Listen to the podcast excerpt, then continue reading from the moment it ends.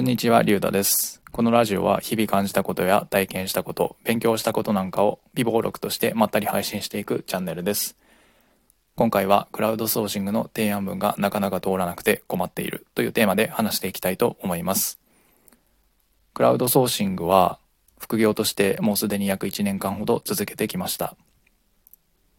初めてお仕事を受注できた時は提案文を約3回ぐらい送ったタイミングで受注できたので提案文で困るっていう経験はしたことがありませんでした。で初めてお仕事をいただいたクライアントさんと継続的にお仕事もしていたので初受注以降提案文を新しく送るということもしていませんでした。ただ継続的にお仕事をいただいていたクライアントさんとの、えーやり取りが終了してしまったので最近になって改めてまた提案文を送り始めたという状況です。ただこの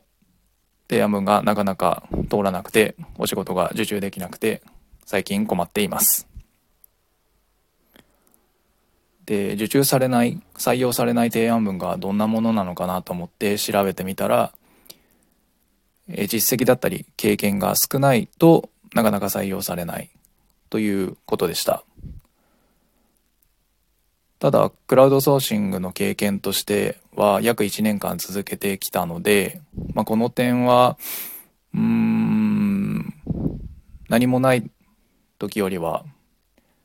問題はないのかなというふうには思っています。じゃあそれ以外にどういったことが問題なのかなと考えた時にやっぱりクライアントさんが求めていることやってほしいことを汲み取って提案できていないのかなというふうに思います。やっぱりクライアントさんも忙しくてコミュニケーションコストがかかるような提案文を読んでる時間暇がないのかなというふうに思います。ただこの相手が求めていることを汲み取ってまあ文章を書くっていうのができたら苦労はしないのでうん非常に難しいなというふうに思っています。うんなのでこの点を改善してまた数ヶ月頑張ってみようかなというふうに思います。はい。それでは今日はクライアントワーク、クラウドソーシングの提案文がなかなか通らなくて困っているという内容で話してきました。まあ、数ヶ月後の自分がこの放送を聞いて、あ、こんなことで悩んでいたんだなというふうに、まあ、明るく振り返られればいいかなというふうに思います。はい。この放送がまあ、2回目なので、2回目のスタンド FM での音声配信になるので、やっぱりなかなか喋るのって難しいなというふうには思うんですけど、